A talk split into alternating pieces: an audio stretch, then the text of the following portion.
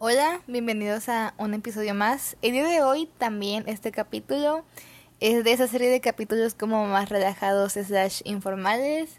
No vamos a bombardearlos con muchos conceptos y ideas nuevas y teóricos. También va a ser como un capítulo más platicadito y relajado. Y bueno, hoy vamos a hablar sobre la naturaleza, pero más que la naturaleza, sobre el cuidado del medio ambiente, como nuestra relación con el medio ambiente y la naturaleza. No existe tal cosa como una pócima mágica que transformará tu vida. El cambio viene de adentro. Te invitamos a acompañarnos en este viaje que pretende invitarte a reflexionar, cuestionar y aprender acerca de la vida, donde no existen las verdades absolutas. Soy Saraí Durán.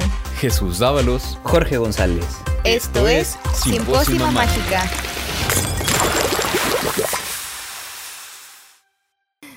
Bueno, empezamos. ¿Qué opinas sobre la relación de nosotros como humanos con el medio ambiente? Bueno, pues la verdad es un tema súper amplio. Hay bastante que decir. Eh, pues aquí en el podcast vamos a tratar de decir pues nuestras opiniones más importantes o las que más nos interesan a nosotros. Pues, con la idea de, concientizar a, nuestros oyentes, a abrir sus opiniones, adquirir un poquito de conocimiento y más que nada, pues tú sabes, eso es un diálogo, es una plática entre tú y yo y entre quienes nos escuchan. Sí, yo concuerdo con que el tema del medio ambiente de ninguna manera puede ser como... Es que es muy amplio y aparte de que es muy amplio, abarca muchas cosas, o sea, cualquier medida que se tome respecto a este tema tiene impactos grandes, ¿no? Entonces no es algo como que podamos tomar a la ligera o de que como que ver por encimita, o sea, realmente es un tema que importa porque pues al final de cuentas todos vivimos en la Tierra, entonces todo lo que le pase al planeta nos va a afectar de una manera u otra a todos y pues sí es un tema relevante. Entonces, para empezar con esta platiquita, creo que algo que en lo que los dos concordamos es que uno de los principales problemas es como la cultura del consumismo, ¿no? Y consumismo en general, ¿no? Hablando de la comida, el fast fashion y todo lo que esto conlleva, de que la gente consume demasiadas cosas más de las que puede tener y pues esto tiene un impacto ambiental, no tiene un impacto social de cómo la gente ve el valor de las cosas y el valor del trabajo, pero también tiene un gran impacto ambiental.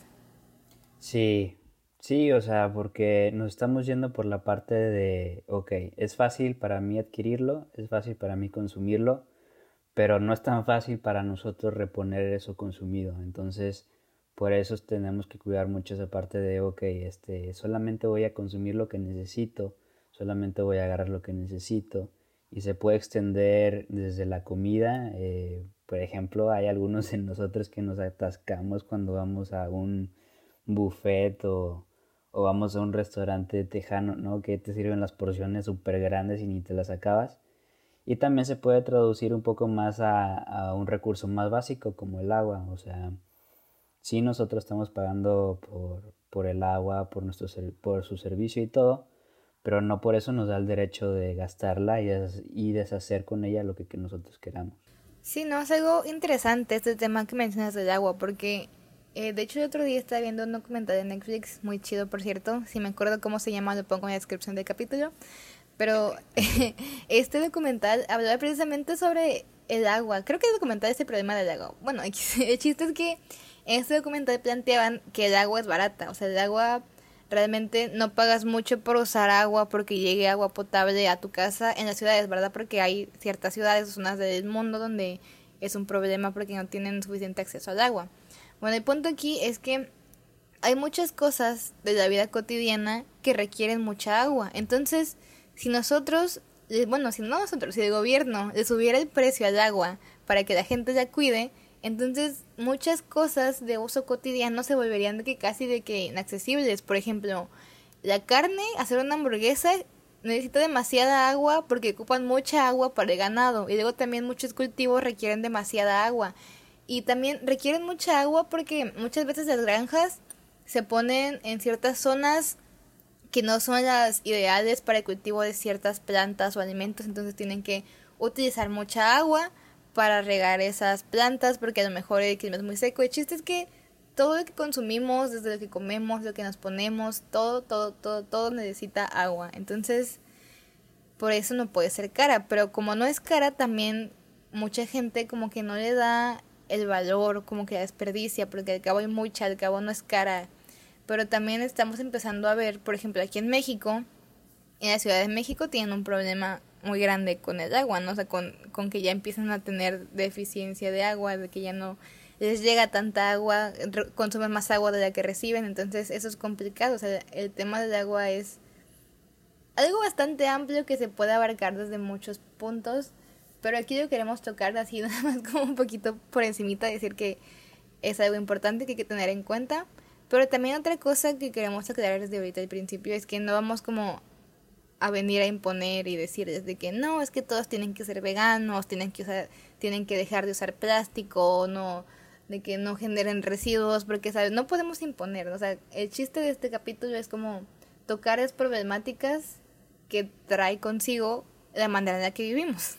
Sí, sí, o sea, eh, como completamente, o sea,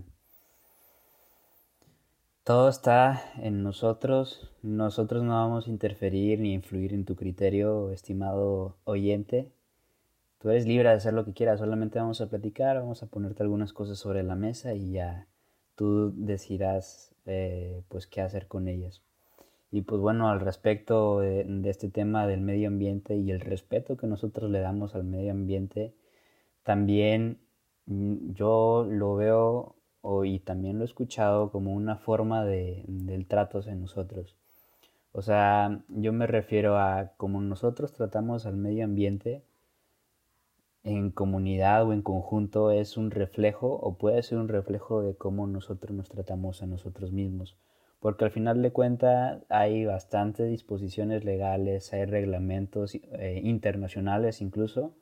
Por ejemplo, la ONU, uno de sus objetivos, creo que el 2030 o algo así es, muchos tienen que ver con el medio ambiente, pero no, o sea, la acción de cuidar el medio ambiente no debe depender que estamos sometidos a una obligación de una institución este, pues que nos supera, ¿no? Es una decisión que debe de, ser de nosotros mismos moralmente, porque no es algo que, o sea, es algo que nos afecta solamente a nosotros. O sea, es beneficio y perjuicio para nosotros. Eh, sí, eh, repito, o sea, están estas normas y esta publicidad de recicla y todo esto, pero el hecho de que tú no lo hagas, o sea, no va a lastimar a la ONU, no va a lastimar a alguna institución terciaria, si no te va a lastimar a ti como usuario final, por así decirlo, como persona final. Entonces también esa parte es muy interesante verla porque así como tratas al medio ambiente es un reflejo de cómo te tratas a ti mismo porque pues es parte del todo. Sí, aquí también está interesante como que reflexionar un poco acerca de que muchas personas consideramos, ¿no? De que, ay, bueno, una vez que haga esto, que por qué puede pasar, de que, ay, una vez que deje la basura aquí, que es lo o sea, que es lo peor que puede pasar una vez que me coma una hamburguesa o que una vez que me coma una sopa que se ve radioactiva o así. O sea, no pasa nada. O sea, la realidad es que sí pasa, ¿no? O sea, como que es como tratar de ver un poco más allá de que, ah, bueno, por una vez que haga esto, puede que no traiga repercusiones inmediatas, pero pues sí a largo plazo, ¿no? Y además de que la primera vez que hacemos algo, muy rara vez es la última, ¿no? Si tú un día dices de que, ay, qué flojera ir a tirar de basura hasta allá, la voy a dejar aquí en el parque, pues ya como que te vas a acostumbrar que puedes dejar de basura ahí y no pasa nada.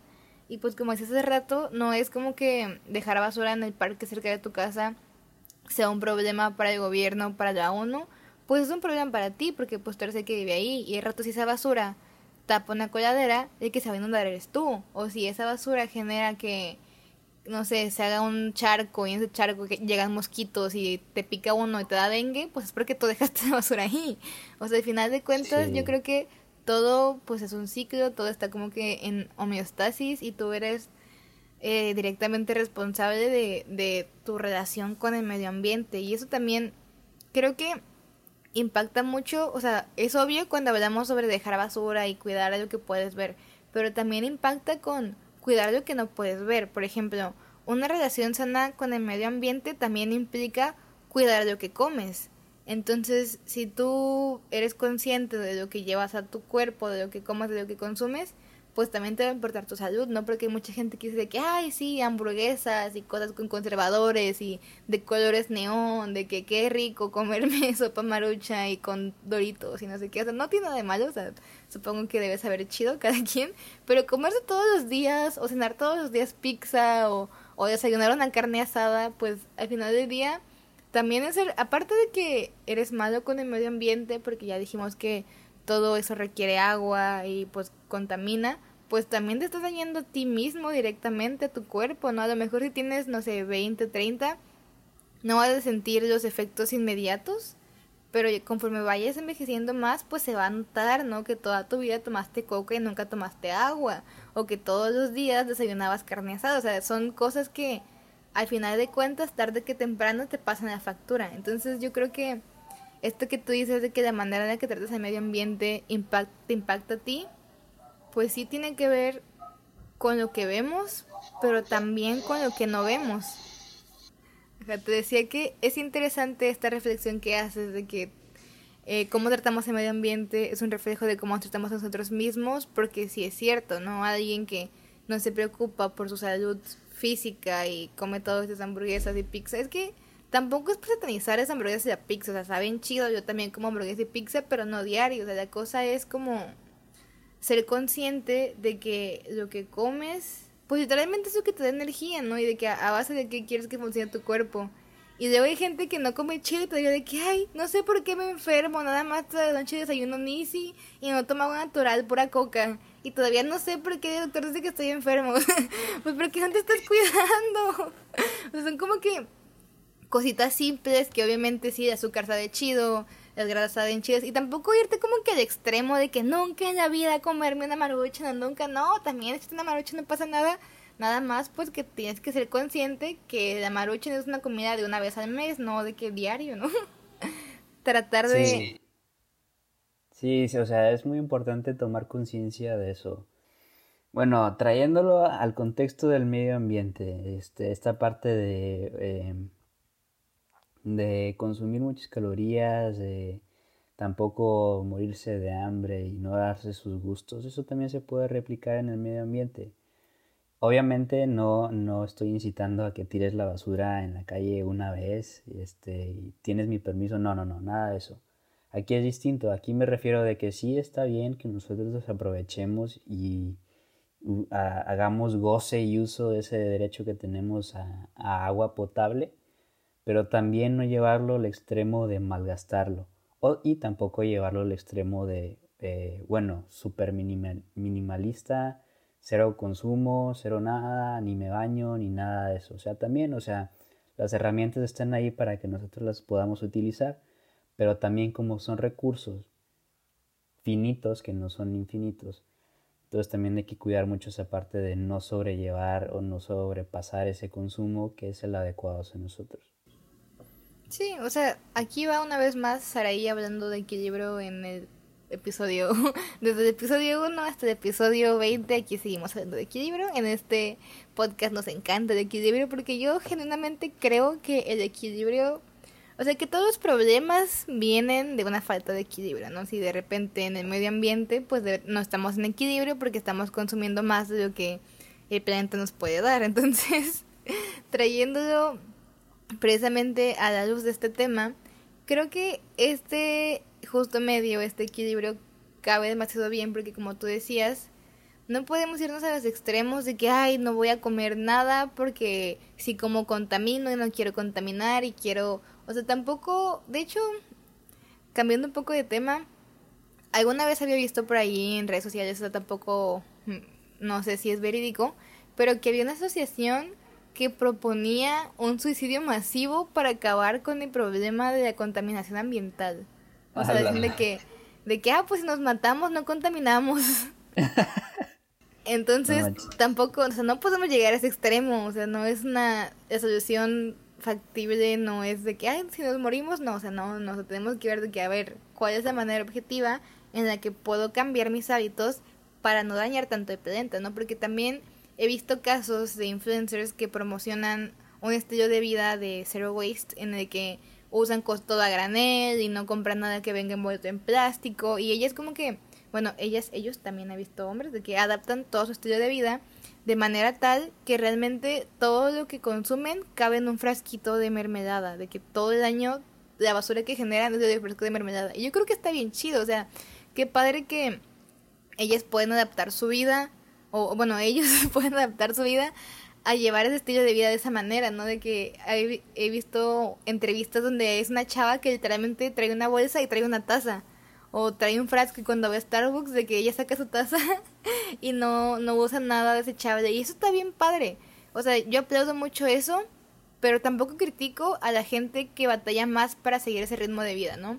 De repente gente que a lo mejor por el trabajo tiene poco tiempo para prepararse la comida y entonces de vez en cuando tiene que comprar cosas para llevar que vienen en plástico, tampoco es como que vamos a ir de que, hey, compraste plástico, contamina, o sea, no, o sea, de vez en cuando está bien no tiene nada de malo que una vez cada tanto generes basura, o sea, no podemos irnos tampoco al extremo de que, ay, no, todo es que genera basura tache y mal, y aquí no los queremos, ¿no? O sea, yo creo que la que debe aquí no es juzgar lo que los demás hacen o dejan de hacer, sino hacer como un auto, una autorreflexión, ¿no? De que mirar para adentro y decir de que, a ver, yo, lo que estoy haciendo contamina o contribuye a la contaminación o estoy haciendo todo lo que esté en mis manos o estoy poniendo mi granito de arena para que no haya tanta contaminación.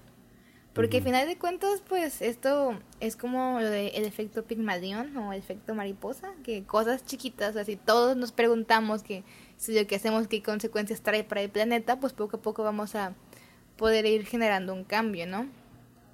O sea, sí también está la parte, como tú dices, de los influencers, de toda mi basura cabe en un frasquito de medicina o no sé, o de mermelada.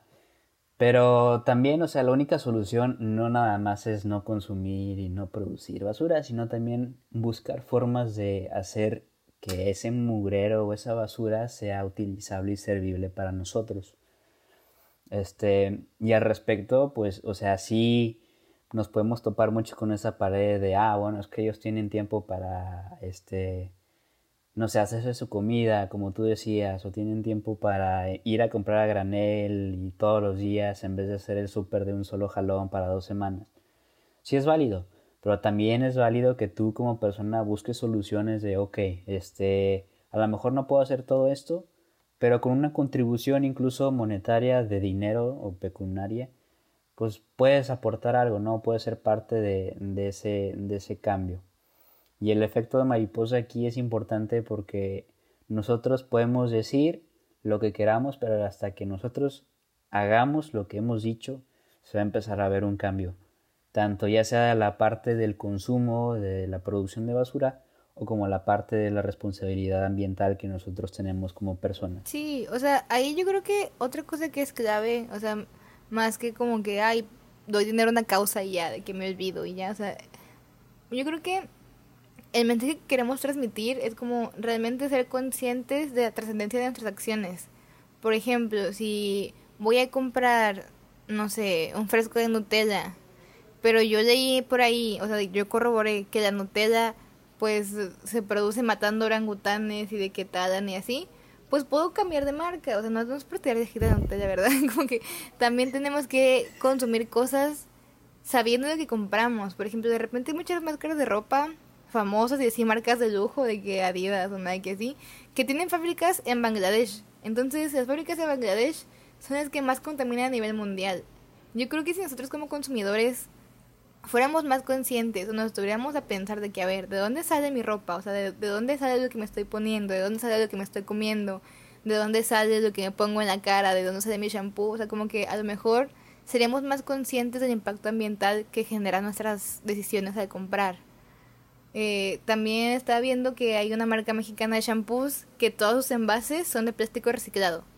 Entonces, yo creo que, bueno, mínimo para mí, esas son cosas que pesan, ¿no? O sea, cuando vas a comprar algo, y de hecho ustedes se ríen de mí porque me dicen que hay, o sea, de que últimamente todo muy políticamente correcto, pero sí, ¿no? O sea, tenemos que buscar marcas y opciones que nos aseguremos que no contribuimos, o sea, que si bien no, no, no seguimos dañando más el medio ambiente, o sea, que, que comprar responsable, ¿no? De que ver mi ropa, si de repente me cuesta 20 pesos, pero dice hecha en Bangladesh, pues a lo mejor estoy apoyando, si compro esa ropa, pues estoy fomentando que trabaje el trabajo infantil, la contaminación y todas las condiciones humanas en las que trabajan la gente de Bangladesh, ¿no? Pues en las fábricas de Bangladesh. Entonces, podemos ir de que, bueno, o sea, a lo mejor yo tengo la posibilidad de ahorrar un poquito más y comprar una marca que yo me asegure que no es de Bangladesh. O si bien me van a decir de que, ay, es que no todos nos podemos permitir ahorrar y comprar estas marcas no hechas en Bangladesh. Bueno, pues podemos meter a ver a los artesanos indígenas, que también son una opción bastante económica, que nos aseguramos que no están hechos en Bangladesh porque pues ellos lo hacen y movemos un poco el comercio local. O sea, creo que también muchas veces nos dejamos como que apantallar por las marcas enormes que vienen dicen de que, ay, sí, mira, cómprame que se bien chido. Y no nos cuestionamos, no nos tenemos a pensar de que, ok, sí, se ve bonito. ¿De dónde viene? ¿Quién lo hizo? ¿De dónde viene la materia prima? Que son cosas que parecen como que sin importancia, pero todo suma. Así nosotros como consumidores le damos más peso a eso, muchas marcas van a tener que cambiar la manera de que hacen las cosas porque al final lo que les interesa es vender, ¿no? Y se dan cuenta que ya no vende algo hecho en Bangladesh o algo hecho contaminando un chorro, pues van a tener que cambiar de estrategia, ¿no? Que es un poco lo que está pasando, por ejemplo, en la industria de maquillaje ya cada vez más gente busca que su maquillaje sea cruelty free, free perdón, que es no probado en animales. Entonces, al principio muchas marcas probaban sus productos en animales, pero conforme se fue haciendo esta conciencia y la gente empezó a consumir maquillaje que era no era probado en animales, pues más marcas se fueron sumando porque vieron que había una demanda. O sea, la gente compra maquillaje que se asegura que no se aprueban animales. Entonces lo que hacen es pues no probar animales para que la gente los compre. Y así con todo, ¿no? O sea, si realmente nos cuestionamos las cosas, no cuestionarnos, pero si nos tenemos a pensar de que, a ver, me voy a comprar una blusa de 30 pesos de una página de internet que dice que viene de China. Entonces seguramente está manufacturada en Bangladesh. Entonces pues estoy contribuyendo a que sigan dando la torre de medio ambiente.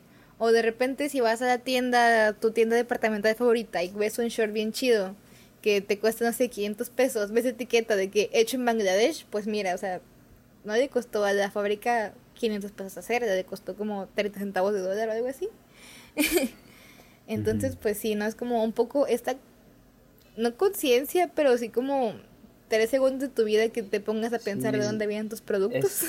Sí, o sea, es como tú dices, o sea, a lo mejor tu contribución no tiene que ser tan directa de participar en, no sé, en protestas activistas y todo eso, pero sí puedes empezar responsabilizando a las empresas.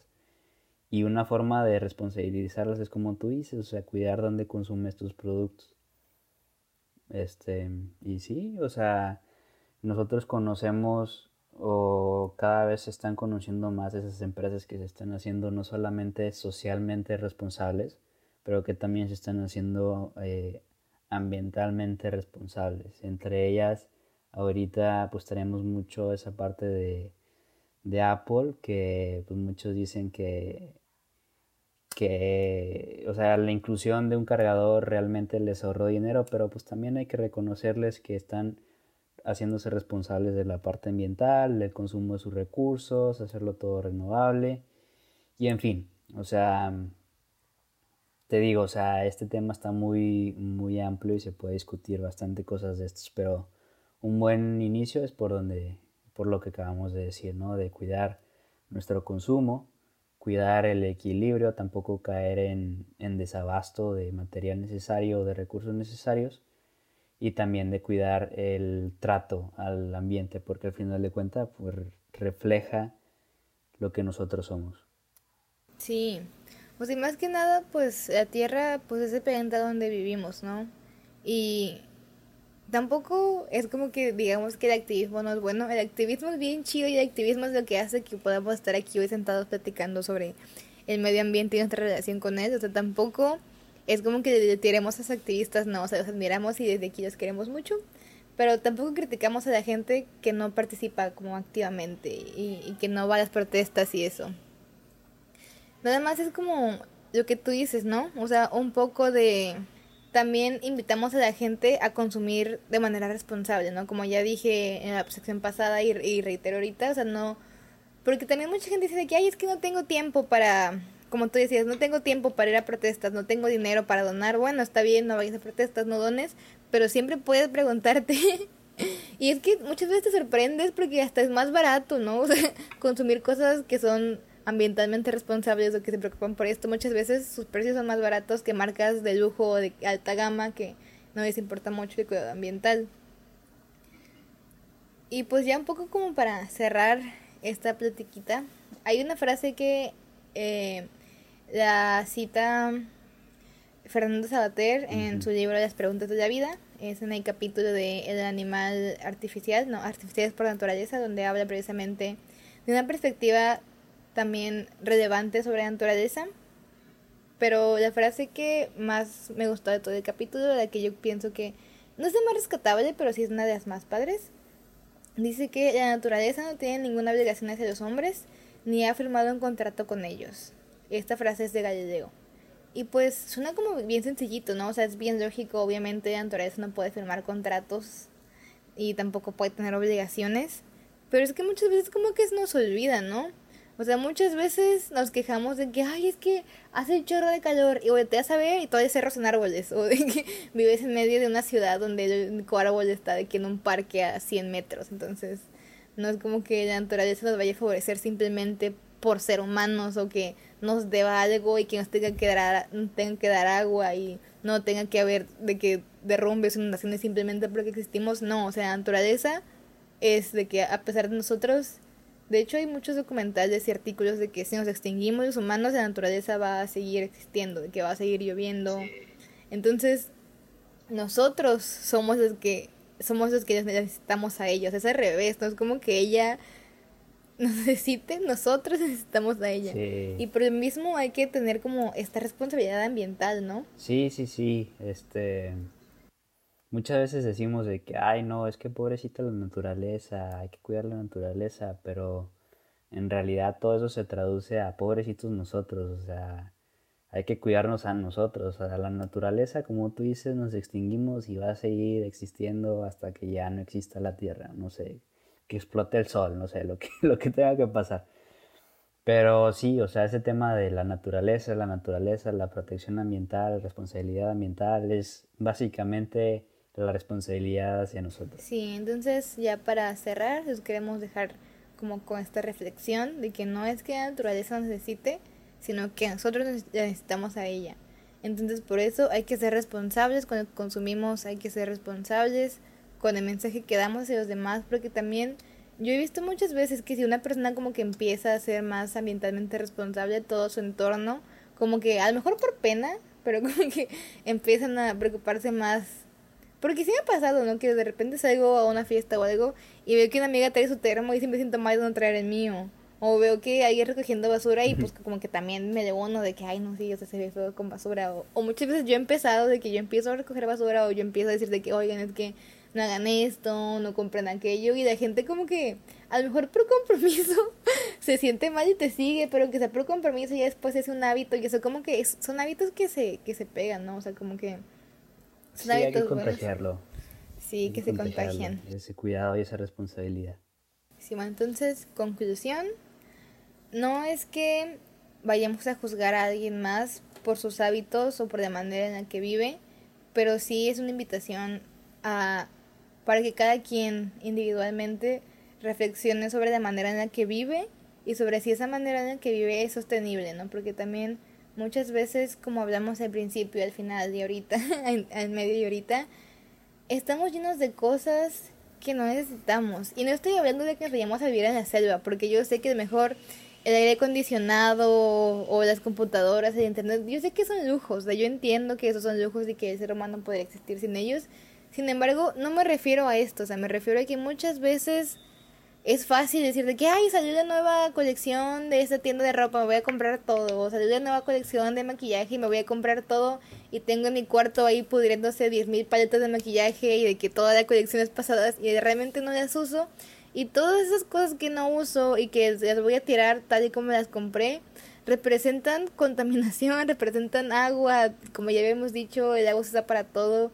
Y cuando tiramos comida pues además de tirar alimentos, tiramos agua. O cuando hay ropa que no usamos y que está en nuestro closet, estamos también desperdiciando agua, ¿no? Y aparte de que hay mucha gente que pues ya necesita. O sea, otra vez, conclusión, no es... Este episodio no es para juzgar a la gente que no lleva un estilo de vida sustentable, es más bien una invitación a que reflexionemos sobre la manera en la que sí podemos contribuir. O sea, ya sabemos que hay muchas cosas que hacemos mal, pero vamos a centrarnos en las cosas que podemos hacer mejor, ¿no? Muy bien, entonces la pregunta, Dicho y esto, todo lo que te hemos platicado nosotros, Saraí y su servidor Jorge, estimado oyente, ahora cómo se encuentra tu balanza de responsabilidad ambiental? ¿Más alta, más baja, igual? Tú lo sabrás. Y recuerda que tu respuesta es un ingrediente más de tu pócima mágica.